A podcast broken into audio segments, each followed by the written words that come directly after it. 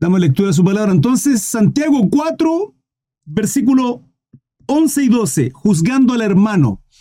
Hermanos, no murmuréis los unos de los otros. No murmuréis. Recordemos lo que estudiamos en el capítulo de ayer, capítulo 3, sobre la lengua, ¿sí? La murmuración, los ejemplos que estudiamos también, tremendos, y lo que eso significaba. No murmuréis los unos de los otros. El que murmura del hermano y juzga a su hermano, murmura de la ley y juzga a la ley. Pero si tú juzgas a la ley, no eres hacedor de la ley, sino juez. Uno solo es dador de la ley, que puede salvar y perder. Pero tú, ¿quién eres para que juzgues a otro? Le he dicho en muchas ocasiones, hermano, y que también la palabra nosotros nos enseña que no tenemos que juzgar, ¿sí? O sea, esto que está en Santiago 4.12, lo tenemos en, anoten, voy a dictarlo rápidamente, Mateos capítulo 7, 1 y 2, Lucas capítulo 6, 37, 38, Romanos 14, 4. ¿Sí? ¿Por qué? Porque si bien es cierto la palabra nos enseña que no tenemos que juzgar, un espiritual pesa todo, juzga todo, pero cuando le he dicho que debemos juzgar las cosas, hermano, no tiene que ver con el hecho de juzgar y sentarnos, sentarnos como en un trono legalistamente, decir, ustedes son hijos de Satanás, pecadores. No, no, no. Si con la misericordia que Cristo tuvo con nuestras vidas, si nosotros entendemos lo que Cristo tuvo, el amor, su misericordia y que nos alcanzó a pesar de nosotros vivir en deleites y pecados, y restauró nuestra vida y nos transformó y nos hace hechos hijos de Dios por causa de su gracia, hermanos, nosotros tiene que ser lo mismo. Entonces, cuando vemos a un hermano pecar, alguien cometer un error, nuestro, nuestro corazón tiene que ser el corazón de Dios. No apartarlo, no juzgarlo. Dios no se complace en juzgar a aquellos que hacen lo malo. Si fuese así, Dios hubiese juzgado hace mucho rato el mal. Porque Dios, porque Dios no ha juzgado el mal porque está este tiempo de gracia. Para que aquellos que hacen lo malo, como usted y yo, alcance misericordia, como usted y yo, y lleguen a la misericordia de Dios y se aparten de la ira, como usted y yo. Por lo tanto, cuando juzgamos a un hermano con el afán de opacarlos, hacerlos sentir mal, avasallarlos con nuestras palabras, en vez de construir, edificar, exhortar, motivar y alentar, los destruimos, hermanos. Esta palabra es para nosotros. Esta palabra es para aquellos que nos creemos ley, cuando en realidad no somos ley, no somos jueces. Uno solo es el que dio la ley y él es el que juzga. Pero sí nuestro, nuestro, nuestra madurez espiritual nos tiene que llevar a juzgar todo con el afán de ser de bendición, de construir, de edificar a otros. Más cuando tenemos, somos, somos conocedores de la palabra y, y debemos vivir la palabra. ¿sí?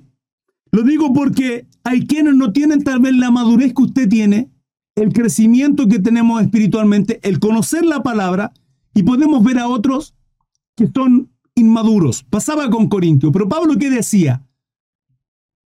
Por aquellos, por aquellos débiles me hago débiles. Si hay alguien que tiene problemas con su conciencia, con relación a la comida, esto, esto, otro, ¿sí? Bajo, no hay problema, porque yo lo entiendo. ¿Puedo exhortar? Sí. ¿Puedo enseñar? Por supuesto pero no con el ánimo de ser legalistas y religiosos que en muchas ocasiones caemos en ello, hermano. No tiene que ser así. hermano que dice, para perdonar será necesario conocer el trasfondo de cómo llegó al punto de hacer el daño. No, mi hermano Kevin. No, no es necesario. Porque para perdonar, lo único que tenemos que hacer es mirar la cruz. Listo. Hermanos, ¿quiénes somos nosotros para guardar rencor, rabia e ira contra otros que han hecho algo contra nosotros? Basta simplemente con mirar la cruz, mirar la cruz, hermano, y lo que Cristo hizo por nosotros. Cuando yo veo lo que Cristo hizo por mí y que yo no merecía su perdón, que yo no merecía su gracia, que yo no merezco ser altar del Espíritu Santo, templo del, Dios viviente, hermano, ¿quién soy yo para no soltar perdón y, abrazar a otro? Cuando me refiero a abrazar, no me refiero al hecho de literalmente abrazar, sino tal vez soltar, ¿sí? Como dice mi esposa, hermano, podemos perdonar a aquellos que aún siguen siendo malos, ¿sí? Hicieron algo contra nosotros. Esa persona no va a cambiar probablemente, pero usted sí. Y usted va a soltar. Y va a tener un corazón gozoso en Cristo Jesús. Entonces, para perdonar, ¿qué tengo que hacer? Mire la cruz. Dos cosas, hermano, la cruz. Dos cosas, lo he dicho. Uno, sentirnos miserable y avergonzado hasta el día de hoy de lo que somos. Porque Cristo nos reconcilió con Dios, restauró una relación quebrada y rota por nuestra causa y el pecado. Y Él nos dio la gracia por medio de la fe. Dos, gratitud. Miserable, vergüenza y gratitud. Miserable y vergüenza para no ser legalistas con otros, religiosos con otros y poder perdonar y entender que el perdón que recibí no lo merezco, por tanto, ¿quién soy yo para no perdonar? ¿Sí? Y gracia y gratitud para vivir en agradecimiento conforme a la palabra y hacerlo, mi Señor. La hermana Patricia dice, no me queda claro eso de juzgar todo con no juzgar al hermano. Lo que pasa, hermana Patricia, cuando, cuando la palabra nos enseña, la palabra nos enseña a tener misericordia del otro, ¿sí? Pero también nos dice en Mateo 18, versículo 15, donde dice cómo debo perdonar a un hermano, por ejemplo, ¿sí? Dice que si un hermano peca contra mí, lo debo exhortar y hablar con él en privado, los dos, él y yo. Hermano, pasa esto, esto otro, ¿qué ocurre? ¿Qué pasó? Porque usted pecó contra mí. ¿Sí? ¿Qué estoy haciendo ahí? De alguna manera estoy juzgando. ¿Por qué? Porque estoy juzgando, estoy viendo, ¿sí? analizando, diciendo, él ha pecado contra mí, eso es un juicio. Pero yo no voy con el afán de avasallarlo, hacerlo sentir mal. ¿sí? A pesar de que, si él es humilde, sentirá vergüenza. Si él, si él, si él realmente está arrepentido y quebrantado por lo que hizo y sabe que es incorrecto ante la presencia de Dios, me dirá, hermano, ¿sabe qué? Le pido perdón, sí, le pido perdón. Lo siento. Será humilde. No pasa nada, dice la palabra, habrá ganado un hermano. Si continúa, dice,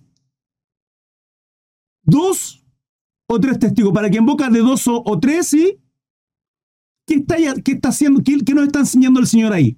Que haya más vergüenza en esa persona. Hermano, esta segunda vez que hablo con usted, está el pastor, la sí, esta situación, quiero que hayan testigos para que que de constancia de que no es la primera vez que usted y yo hablamos.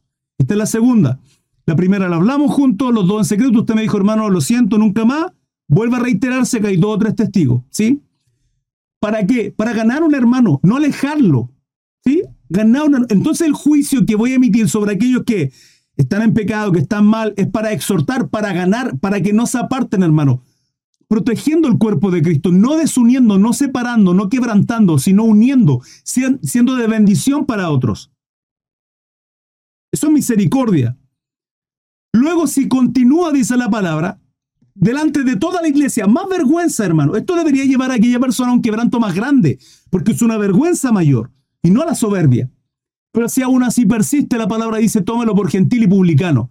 Es una persona que no es hermano, no es hermano, no, no, se comporta porque su fruto, su comportamiento me está diciendo que no es una persona cristiana, no es un siervo, no es un hermano, no es un hijo de Dios, es un gentil, es un publicano, despreciado.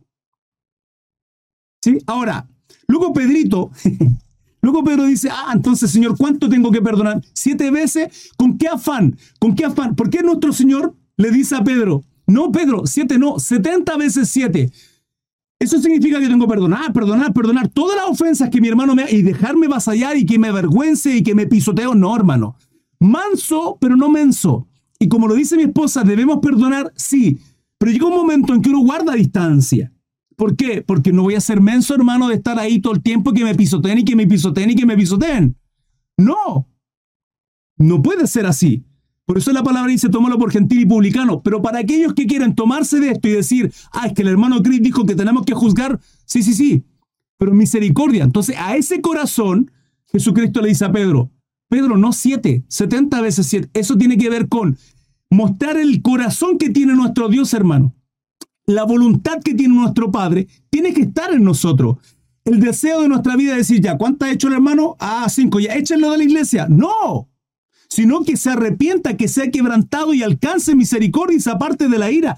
No, hermano, no, no, no pedirle a Dios que descienda fuego del cielo y los consuma todo.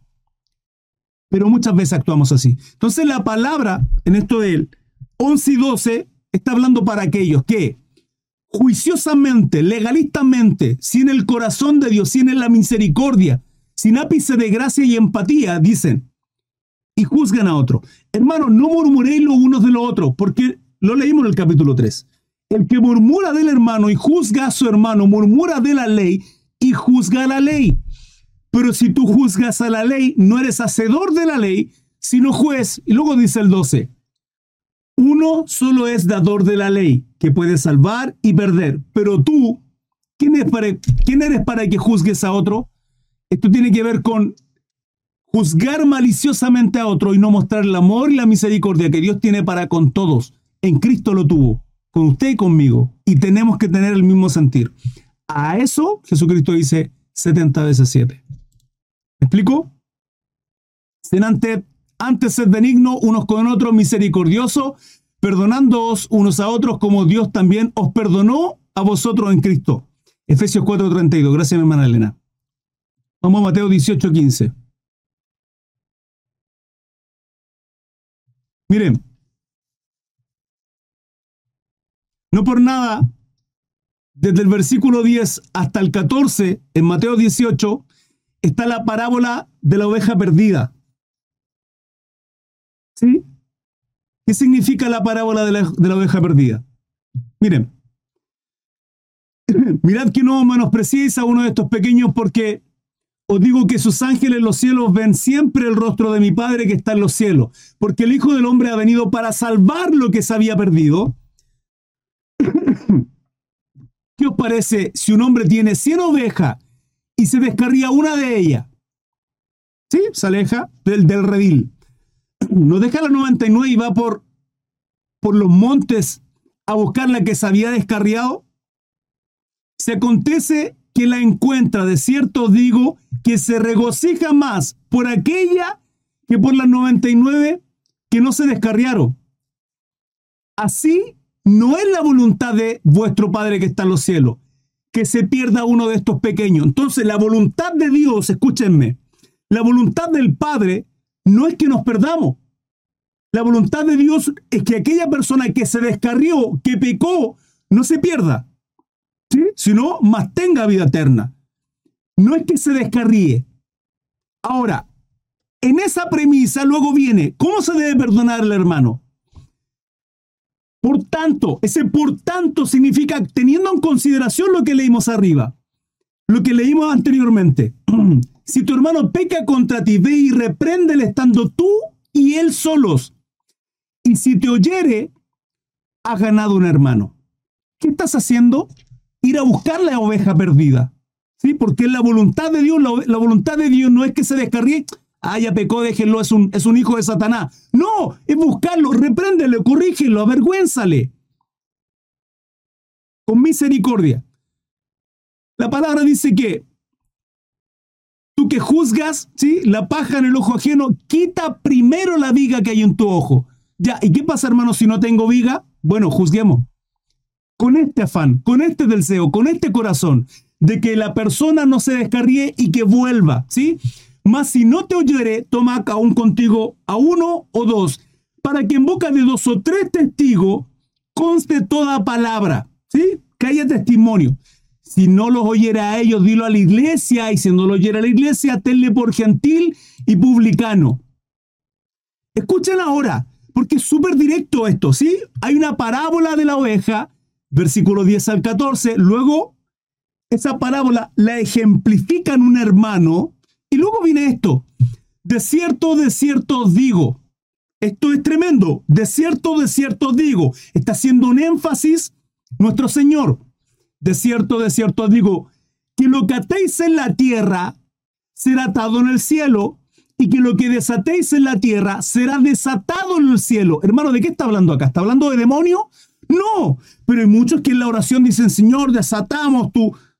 Pero si la palabra habla de desatar acá, de otra cosa, está hablando de la autoridad que tiene la iglesia, del poder, de la autoridad que tiene la iglesia, hermano. ¿Cómo lo, cómo lo sabe simple? Miren, otra vez os digo, que si dos de vosotros se pusieran de acuerdo en la tierra acerca de cualquier cosa que pidieren, les será hecho por mi Padre que está en los cielos. Porque donde están dos o tres congregados en mi nombre, allí dice Jesucristo, nuestro Dios, allí estoy yo en medio de ellos. ¿Cuál es la voluntad del Padre? Lo vimos en la oveja, que no se pierdan. Entonces, tómenlo por gentil y publicano, hermano. Que apártenlo, apártenlo, que se avergüence, que sea quebrantado. No fue lo que hizo Pablo en 1 Corintios capítulo 5 con aquel varón que se acostaba con la esposa de su padre, o sea, su madrastra, sí. ¿Qué hizo Pablo? Sáquenlo, avergüéncenlo. Y luego en 2 Corintios, ¿qué hace? Abrácenlo, fue quebrantado, está arrepentido. Es exactamente como tenemos que orar. Ahora, cuando acá dice, porque dos, porque donde están dos o tres congregados en mi nombre, ahí estoy yo en medio de ellos. Muchos usan este versículo y lo tergiversan diciendo, Padre, estamos aquí los hermanos y tu palabra dice que donde hay dos o tres congregados en tu nombre, ahí estás tú, Señor, y sabemos que tú estás acá. Hermano, ¿y cuando yo estoy solo en la pieza qué? Cuando yo estoy orando en mi habitación solo, solo. Dios no está ahí. Sí, claro, si soy templo del Espíritu Santo. Entonces, ¿de qué está hablando acá? De la autoridad que tiene la congregación en Cristo Jesús. Hay una autoridad, hay un justo juicio, pero cuando entiendo que esa persona es gentil y publicano, lo soltamos no, hermanos. Nos juntamos con los hermanos a qué? A orar y pedir por él, intercediendo. ¿Para qué? Para que desatemos bendición sobre esa persona. Padre amado, Estamos acá intercediendo por tal hermano, pidiendo y clamando por esta persona. Padre, para que tú conmuevas su corazón. Espíritu Santo, quebranta su, su corazón, su alma. Que sienta vergüenza, que vuelva a ti, Padre, es lo que deseamos. Queremos ver a nuestro hermano con nosotros. Entonces, nos falta el que viene y dice, ah, entonces, hijo de Satanás. No, no, no. Entonces Pedro se le acerca al Señor y dice, Señor, ¿cuántas veces perdonaré a mi hermano que peque contra mí? Estos son los clásicos legalistas que dicen, son hijos de Satanás y, hay cero misericordia, hay cero empatía, hay cero amor y gracia. O sea, no hay ni siquiera vergüenza en ello que al mirar la cruz de Cristo, la sientan por lo que Cristo hizo por nuestras vidas. Entonces el Señor le dice, Jesús le dijo, no te digo hasta siete, sino aún hasta setenta veces siete. ¿Se entiende entonces? Y luego habla de los dos deudores. ¿Qué sigue hablando acá? ¿Cuál es el contexto, hermano, acá? El perdón. Sigue siendo el perdón. El contexto de todo este capítulo, hermano, de todos estos versículos que hemos leído, sigue siendo el perdón y la misericordia. ¿Se entendió, hermanos amados? Mi hermana Patricia. Amén. Amén. Perfecto. Gracias, Señor. Continuamos entonces, capítulo 4, versículo 13. Dice, no os gloriéis del día de mañana. Vamos ahora, dice Santiago. Sí, dice nuestro Señor. Los que decís, hoy y mañana iremos a tal ciudad y estaremos allá un año. Y traficaremos y ganaremos, sí, o sea, haremos una vida en tal lugar, viviremos, haremos esto, esto, otro, dice la palabra. Cuando no sabéis lo que será mañana. Porque, ¿qué es vuestra vida? ciertamente neblina que se aparece por un poco de tiempo y luego se desvanece. En, en lugar de lo que deberías decir, si el Señor quiere, viviremos y haremos esto o aquello. Hermano, ser humildes y entender que la voluntad de Dios para con nuestra vida. ¿Cuál es su propósito y voluntad para con nosotros? En lugar deberías decir, si el Señor quiere, si es su voluntad, viviremos y haremos esto o aquello. Pero ahora os jactáis en vuestras soberbias. Miren el problema que estaba ocurriendo acá. Toda jactancia semejante es mala. ¿Cuál jactancia semejante? De aquello de, eh, voy a hacer esto, esto, otro, esto es lo que quiero, esto es lo que anhelo. Y no decir, si Dios lo permite, si es la voluntad del Padre, si es su propósito, ¿sí? Aquello se refiere con toda jactancia semejante mala. Pero miren ahora, y aquí tiene que ver con la pregunta que le hice en un comienzo. Y al que sabe hacer lo bueno y no lo hace, le es pecado. Vale decir Hermano, no estoy haciendo nada malo, sí, pero usted sabe hacer lo bueno, sabe lo que significa hacer lo bueno, sabe lo que es lo correcto, pero usted no lo está haciendo. Sí, pero no estoy pecando, no si es pecado. Porque el saber qué hacer lo bueno, lo que corresponde, lo que honra, glorifica a Dios, y no lo hace, se le considera que es pecado.